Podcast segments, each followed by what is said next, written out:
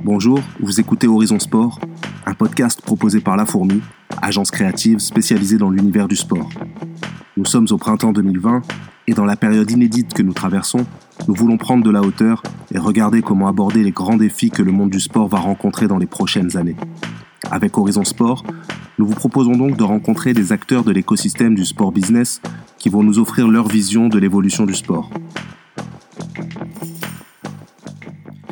Bonjour, je suis Vincent Batine, directeur général adjoint de l'agence La Fourmi.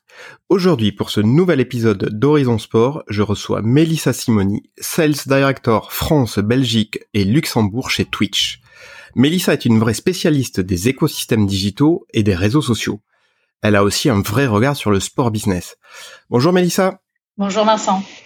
Merci d'avoir euh, accepté euh, l'invitation. Et puis, alors bah écoute, c'est sympa. Première euh, question de, de circonstance, comment vas-tu? Je vais très bien, je te remercie. Je suis en bonne santé et je pense qu'en ce moment c'est le principal. Oui, je crois qu'effectivement c'est le c'est le principal et euh, écoute, euh, j'espère que qu'on est qu'on est nombreux dans ce cas. Mélissa, je vais te demander de, de nous présenter ton ton parcours rapidement parce que je pense qu'il y a il y a peu de monde qui te connaît dans notre univers. Bien sûr. Alors, j'ai ouvert le, bureau et je pilote Twitch depuis Paris pour la France, la Belgique et le Luxembourg, puisqu'avant septembre, il n'y avait pas de bureau. Auparavant, j'étais chez Twitter France pendant presque six années. J'avais également rejoint les équipes l'année de l'ouverture du bureau en France en 2013 et je m'occupais d'accompagner l'ensemble des agences médias ainsi que l'industrie de l'entertainment. Et auparavant, j'étais en régie publicitaire digitale. J'ai aussi travaillé dans le sponsoring sportif, euh, dans les études de marché, toujours côté sales. Ok, donc un parcours assez assez riche, ça va bien, ça va bien nous aider pour les questions. Mais avant qu'on rentre euh, concrètement dans les dans les sujets, est-ce que tu peux euh, nous raconter ce qu'est Twitch en, quelques mots, s'il te plaît? Bien sûr. Alors Twitch, c'est le leader mondial de la diffusion de contenu en direct, ce qu'on appelle en anglais le live stream. Euh, Twitch a été racheté par Amazon en 2014 pour une somme dont on dit qu'elle serait proche du milliard de dollars. Alors, Twitch, plus ah, C'est ça. Exactement. Alors, plus concrètement, qu'est-ce que c'est? Twitch a créé une nouvelle forme de divertissement qu'on appelle chez nous du divertissement multijoueur et qui s'apparente pour moi au futur divertissement. Alors, pourquoi une nouvelle forme de divertissement? Tout d'abord parce que Twitch est principalement du contenu live. 90% de notre contenu sur Twitch, c'est live.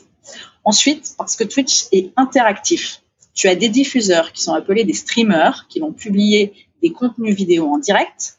Donc, ils se filment, par exemple, en train de jouer à des jeux vidéo. De l'autre côté, des spectateurs, que nous appelons des viewers, qui vont pouvoir interagir avec le streamer et l'ensemble de la communauté via un chat. Et souvent, le streamer, de son côté, répond avec un casque micro. Et enfin, Twitch est communautaire. Donc, cette communauté va engager avec le streamer ou avec d'autres membres du chat pour influencer le gameplay, pour donner des conseils, pour poser des questions qui sont liées ou non au jeu. Donc nos communautés, elles sont très engagées, elles participent énormément au sein du chat. Et donc le fait que ce soit live, interactif et communautaire permet de créer un divertissement qui est unique où le streamer et sa communauté vont co-créer ensemble leur propre divertissement. Ensemble, ils vont décider de ce qu'il va se passer et c'est la raison pour laquelle on parle de divertissement multijoueur. Ouais, c'est assez, euh, c'est assez fascinant et euh, moi, ce qui m'intéresse aujourd'hui, c'est de voir comment euh, tout ça se, se, se, concrétise dans l'univers du, du sport, parce que le sujet du jour, il concerne les nouveaux modes de consommation du sport, les nouvelles plateformes comme Twitch, donc et, et l'e-sport, c'est un sujet vaste, passionnant, et je pense qu'on est nombreux à avoir besoin de mieux l'appréhender pour comprendre comment le sport euh, ou le divertissement dans un sens plus large, il sera amené euh, à évoluer dans les prochaines années. Et, euh, et c'est, c'est sur ces sujets que, que j'aimerais qu'on échange aujourd'hui. Alors déjà pour pour rentrer, et toujours pareil, parce que quand on connaît pas très bien, on cherche toujours à comparer ou à se raccrocher.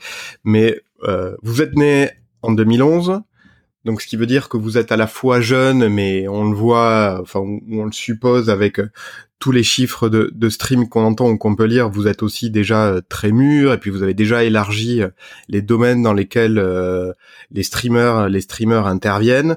Donc, si on veut essayer de, de se raccrocher à quelque chose qu'on connaît, Twitch, c'est quoi? C'est plus proche d'un Facebook, de YouTube, d'une chaîne de télé, d'un mélange de tout ça? Comment on fait pour pour pour comparer? Ouais. Alors Twitch est unique de par son ADN live, interactif et communautaire. Je dirais que sur Facebook ou YouTube, de façon générale, on reste majoritairement sur des vidéos en replay. Par rapport à une chaîne télé, sur Twitch, tu as la possibilité d'engager en live avec le contenu et d'avoir une conversation avec le streamer qui, d'une certaine façon, fait office de présentateur. Donc, ce n'est plus deux écrans, ta télé et une application sociale pour commenter ce qui s'y passe. Sur Twitch, c'est un écran qui te permet d'avoir un contenu live, d'engager avec celui-ci et d'avoir ainsi la possibilité de faire évoluer ce contenu de la façon dont la communauté souhaite le faire évoluer. C'est la co-création de contenu dont je te parlais auparavant. D'ailleurs, on voit euh, de nombreux talk shows émerger, donc des talk shows comme à la télé, émerger, où tu vas avoir un streamer qui donne rendez-vous à sa communauté de façon régulière, tous les mardis soirs par exemple, pour échanger avec, euh, avec sa communauté, à l'image d'une émission télé. Donc le streamer invite chaque semaine de nouveaux invités, prend en compte euh, les questions du chat pour interroger ses invités ou relancer des conversations en direct. pour te donner un exemple, Gaël Monfils a rejoint Twitch récemment euh, et il a lancé son émission tous les mercredis soirs de 21h à 23h et ça s'appelle Smash Club. Et ça veut dire, bon, ça devient du coup un streamer et euh, et vous vous le mettez en avant, vous le vous, vous le vous le poussez ou ça ou ça reste un canal où tout le monde vient chercher euh, ce qu'il trouve. Enfin c'est du coup comment on retrouve Gaël Monfils? Alors évidemment on peut le, retrouver très facilement via la barre de, search. Euh, lui-même en a pas mal parlé euh, sur, euh, sur différents réseaux sociaux. Euh, après, évidemment, l'idée, c'est que chacun puisse y trouver son propre divertissement. et de façon plus large, et peut-être on en parlera tout à l'heure, on a beaucoup d'athlètes, de clubs sportifs qui sont venus récemment sur, sur Twitch. Donc j'espère qu'on aura l'occasion d'en parler un peu plus en détail tout à l'heure. Ouais, bah ça, ça, me fait du coup euh, une bonne transition, mais euh, parce qu'avant de rentrer dans le détail des, des formats, ça, ça, ça a l'air très très riche, mais moi j'ai besoin de, de, mieux comprendre euh, votre rapport au sport. J'ai vu que vous vous intéressez de plus en plus aux événements sportifs. En décembre, vous avez diffusé pour la première fois un match de NFL. Vous collaborez avec la NBA sur euh, des nouveaux formats. C'est quoi vos enjeux par rapport au, sport live? Alors, en effet, nos gamers sont avant tout bah, des jeunes de 15-25 ans, 15-35 ans qui apprécient aussi la musique, le sport. Et on a pris un tournant l'année passée en achetant les droits digitaux de grandes compétitions sportives aux États-Unis, comme la NFL, la NHL, la Formule 1 avec le Grand Prix du Mexique, ou encore la NBA avec l'achat des droits digitaux de la G-League. Qu'est-ce que ça signifie?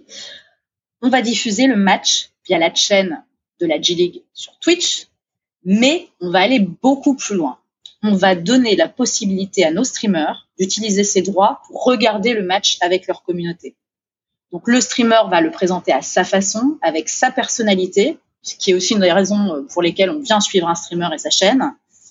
Donc on ne vous dit pas ce match est en live sur telle chaîne et le présentateur sera, comme d'habitude, cette personne, comme c'est le cas à la télévision. Et ce qu'on va vous dire, c'est vous avez le choix de regarder votre match avec le streamer et la communauté de votre choix. Ouais, ouais, effectivement, ça, change pas mal les, paradigmes, mais ça, c'est, des droits euh, plutôt aux États-Unis, hein, si je me trompe pas.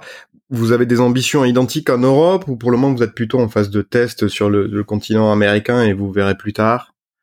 Alors, pour le moment, il s'agit de tests effectués majoritairement aux États-Unis, comme tu le soulignes, et on va évidemment scruter ces retours avec attention pour définir notre ligne de conduite éventuelle. Ok, bon bah ça à suivre parce que effectivement ça, ça quand même ça, ça bouleverse pas mal le, paysage. Euh, du coup, euh, maintenant qu'on a cette cette introduction sur votre sur votre rapport au sport, on va revenir sur les formats. Alors tu l'as dit, il y a des chats, euh, il y a il y a différents streamers qui peuvent qui peuvent qui peuvent reprendre des, des événements, mais au-delà de ça, qu'est-ce qu'un consommateur de sport? Et là, je parle bien de sport parce que c'est vraiment quelque chose qui nous touche directement et puis euh, qui est déjà très euh, très balisé, on va dire. Mais qu'est-ce qui va trouver de différent sur Twitch par rapport à une diffusion de télé? Alors, encore une fois, je vais parler d'expérience interactive et communautaire. On va revenir sur l'exemple de la G League, sur lequel, alors, lorsqu'on regarde euh, le, match en live sur Twitch, on, a développé une extension. C'est une sorte de filtre qui se déploie en cliquant sur un onglet qui permet en même temps que je regarde le match sur Twitch d'avoir en temps réel toutes les statistiques du match, de débloquer des points en regardant le match. On peut évidemment voter pour le meilleur joueur du match, le meilleur co-streamer ou présentateur. À la fin, on peut voter pour le MVP qui sera interviewé sur le terrain à la fin du match. Donc, c'est vraiment une expérience en soi. Donc, en fait, si je reprends, tu as le match en live, le présentateur que tu as choisi, la communauté que tu as choisie avec laquelle tu échanges en temps réel, comme dans un bar ou chez des amis finalement, et la capacité d'avoir toutes les informations qui t'intéressent sur le match. donc, avant, tu avais euh, besoin de plusieurs euh, devices, télé, mobile, ordi. Maintenant, tout est intégré. Ici, tu crées ton expérience sur mesure. Donc, l'audience chez nous, elle est ultra engagée et, très, très captive. Ça, c'est... Euh, ouais, mais j'ai envie de dire, et peut-être à tort, mais ça, ça tu, tu me corrigeras si c'est le cas, mais que c'est les modes de consommation des générations les plus jeunes qui sont habitués à ces consommations multiples, à pas avoir forcément l'œil sur euh, sur la balle ou le ballon en permanence, mais le fait, euh, tu parles de débloquer des points, de voter, de communauté, de chat. Est-ce que c'est vraiment adapté à tout le monde euh, ou est-ce que ça concentre majoritairement les, les, les moins de 25 voire les moins de 20 ans? Alors, ce qui est certain en termes de tendance de fond, c'est que les jeunes générations délaissent de plus en plus la télé linéaire. Euh, sur une étude Statista, 75% des 16-34 disent même qu'ils pourraient vivre sans télé linéaire. Donc, effectivement, euh, les, euh, les, jeunes sont de plus en plus habitués à, ces consommations euh, multiples et on voit qu'il y a un vrai changement de, consommation. Pour les moins jeunes, c'est vrai que l'expérience serait différente de ce qu'ils connaissent. Euh, pour moi, la, question, c'est davantage ont-ils envie de se laisser tenter par une expérience nouvelle? Pour moi, c'est ça la question. Un autre élément qui est intéressant, euh, c'est aussi que euh, la catégorie non gaming sur Twitch a quadruplé ces trois dernières années, que ce soit sur des contenus musique, voyage, cuisine, discussion. Et je me dis que les moins jeunes se, se laisseront peut-être davantage tenter par, ce type de contenu. Euh, ouais, effectivement, c'est à suivre. Je je sais pas si on peut considérer ça comme, ça, mais le là euh, au jour où on enregistre, c'est euh, en même temps on, on a publié un, podcast aujourd'hui avec euh, avec Laurent Prudhomme, le, le directeur général d'Eurosport, qui lui nous disait toute l'importance et encore plus dans cette période où des nouveaux acteurs comme vous rentrent en jeu dans l'importance du storytelling. Est-ce que toi tu considères du coup euh, tous ces nouveaux euh, euh, modes d'interaction, ça fait partie aussi d'une forme de storytelling? Oui, alors je ne sais pas si, je parlerai de, storytelling. Je pense que c'est vraiment plus une expérience en soi. J'écouterai ton podcast et je te répondrai ensuite. Ah ouais, je peux. c'était il y a une heure, donc je peux pas, je peux pas, je peux pas te reprocher de ne pas l'avoir encore eu, mais c'est assez, euh, c'est assez intéressant à, en tout cas, à, à voir, c'est, euh, à comparer ces deux, euh, ces deux, ces deux visions qui sont peut-être d'ailleurs pas, pas opposées entre, entre Twitch et, et une chaîne comme Eurosport, mais je pense même qu'il y, aura des logiques de, complémentarité dans, l'audience. Euh, je reviens sur les sportifs. Tu nous parlais de Gaël Monfils tout à l'heure, euh, et ça c'était un exemple, mais on a vu ou on a entendu plein de sportifs connus qui, euh, euh dans cette période de, de, confinement où les événements ils s'annulent, euh, ils se reportent, ils passent pas mal de jeux, de temps pardon, sur les jeux vidéo ou à streamer. et donc du coup, de par le poids et le, le ce qu'ils représentent, est-ce que selon toi ils influencent les streamers? Est-ce qu'ils attirent des nouveaux joueurs? Est-ce qu'ils peuvent agir d'une certaine manière comme caution auprès de auprès de parents qui euh, qui pourraient être euh, un peu euh, qui pourraient avoir un peu peur de de, de plateformes qu'ils ne maîtrisent pas? C'est c'est quoi leur vraie place? C'est une très bonne question. De façon générale, on a de nombreux athlètes qui se sont tournés vers Twitch. On a eu les footballeurs des plus grands des, plus grands clubs pardon, qui diffusent sur Twitch leur euh, partie de FIFA, Football Manager. Par exemple, chacun des 20 clubs du championnat espagnol ont désigné un joueur pour euh, le représenter dans un grand tournoi sur FIFA. On a des équipes de basket renommées comme les Suns, par exemple, qui s'affrontent sur le jeu euh, de basket NBA 2K. On a Charles Leclerc, Lando Norris, Max Verstappen en F1 qui se rendent sur Twitch pour pratiquer leur sport préféré en version jeu vidéo. dimanche soir encore, j'étais sur Twitch et il y avait Gaël Monfils sur FIFA, Charles Leclerc sur F1 2019, la chaîne d'Antoine Griezmann, euh, Grizzly Sport sur euh, Valorant, le nouveau jeu de, de Riot Games. Donc évidemment, ces sportifs attirent de, nouveaux joueurs, de nouveaux spectateurs. Pour moi, quand tu, tu visionnes une partie euh, virtuelle de FIFA, que ce soit le Real de Madrid ou des streamers moins connus, dans le chat, tu vas retrouver des vannes, tu vas retrouver des conseils tactiques, des commentaires. Finalement, c'est une situation qu'on a tous déjà vécue. Et je pense qu'à l'heure où les communautés ne peuvent pas se retrouver physiquement, la connexion que l'on crée avec sa communauté n'a jamais été aussi importante. Si tu demandes à tous les sportifs ce qu'ils viennent chercher sur Twitch, je pense qu'ils te parleront de connexion, de partage et d'échange. D'ailleurs, petit aparté, mais pour moi, euh, pour les sponsors de ces sports ou de ces joueurs, je pense que c'est une fabuleuse opportunité de gagner en visibilité de façon innovante que de communiquer sur Twitch parce que leur audience est présente sur Twitch. Alors, on parle beaucoup du sport, mais juste, euh, on voit aussi ces mouvements dans le sport, mais également dans la musique, où euh, on a de nombreux artistes qui viennent se connecter aussi parce que bah, public euh, ne peuvent plus rencontrer physiquement. Donc, on a des nouvelles scènes électro, rock, métal.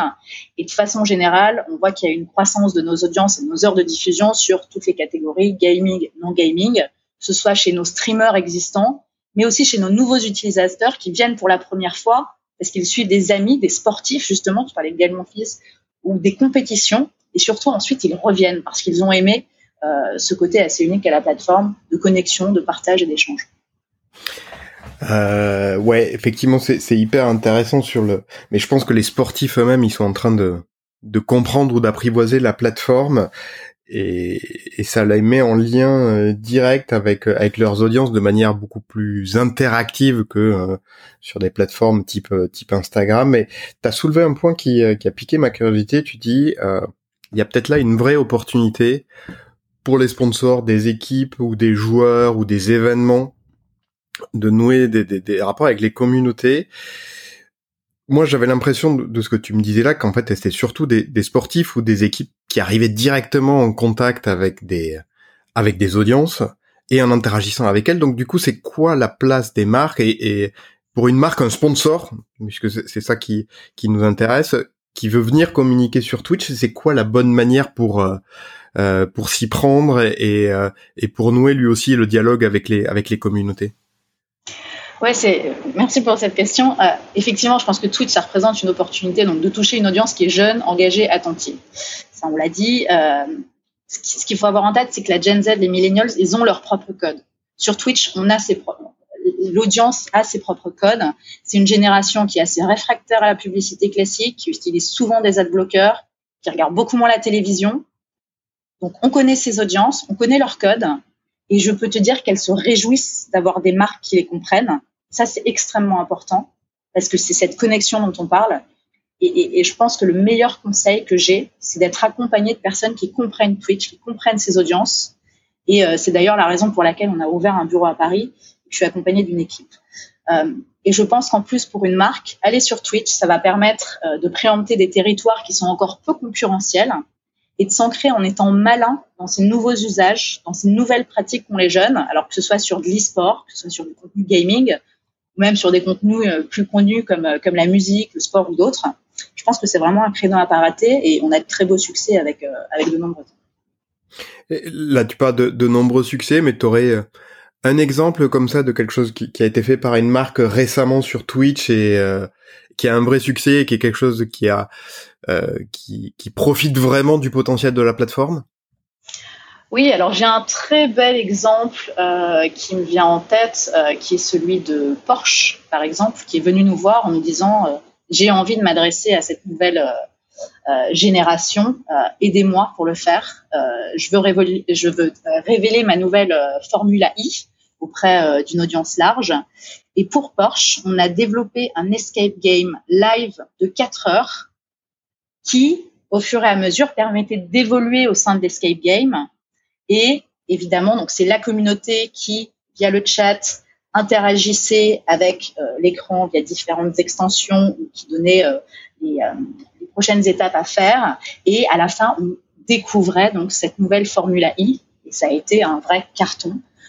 Et, et, Porsche était extrêmement satisfait de, de, cette, de cette campagne avec nous. Ouais, c'est assez c'est assez bluffant. Effectivement, ça ouvre des pas mal de nouvelles perspectives et ça change, je pense, la la la la, manière dont les, les sponsors doivent regarder le bah, le sponsoring, on crée des choses euh, sur Twitch et plutôt que de s'appuyer sur des droits, donc c'est assez assez passionnant. on pourrait presque en faire un, épisode entier dessus. Euh, mais moi, j'ai une dernière question pour cette partie de l'entretien. Euh, c'est quelque chose qui fait pas mal parler le petit monde du sport depuis depuis quelques mois, voire deux trois ans. c'est est-ce que tu penses que le e-sport enfin c'est une double question, pardon. Est-ce que tu penses d'abord que le e-sport il peut être considéré comme une discipline sportive à part entière Et ensuite la, deuxième partie qui est peut-être encore plus intéressante est le rapprocher ou l'associer de grands événements. Est-ce que tu penses que c'est une voie euh, qu'il doit suivre pour poursuivre son développement? Alors, tu parles d'e-sport, c'est vrai qu'on associe Twitch à l'e-sport et à raison. Euh, contrairement à l'offre sportive télé qui est atomisée entre euh, plusieurs chaînes, Twitch, c'est le référent incontournable sur la diffusion des compétitions mondiales d'e-sport.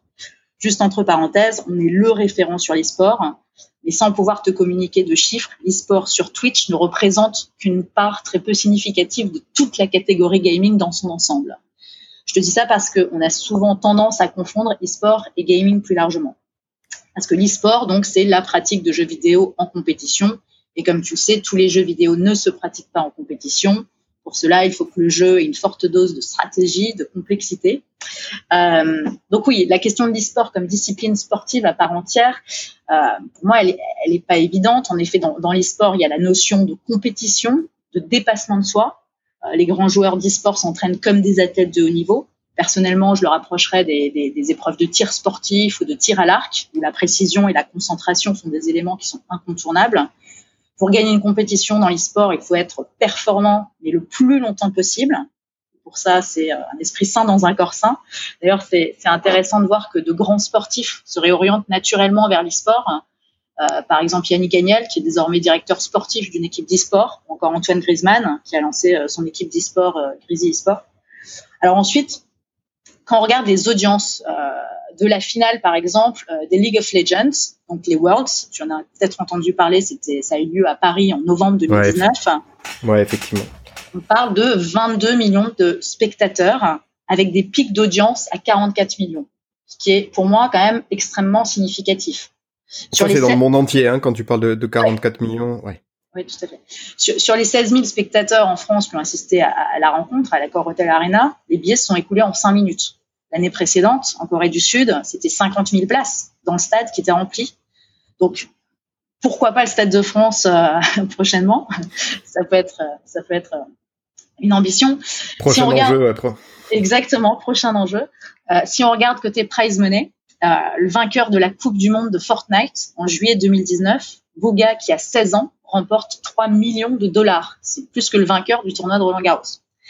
Et je ne te parle même pas du cash price euh, de plus de 30 millions de dollars sur le jeu Dota 2. Donc, oui, je pense que l'e-sport pourrait très bien vivre par lui-même et je pense que c'est déjà le cas.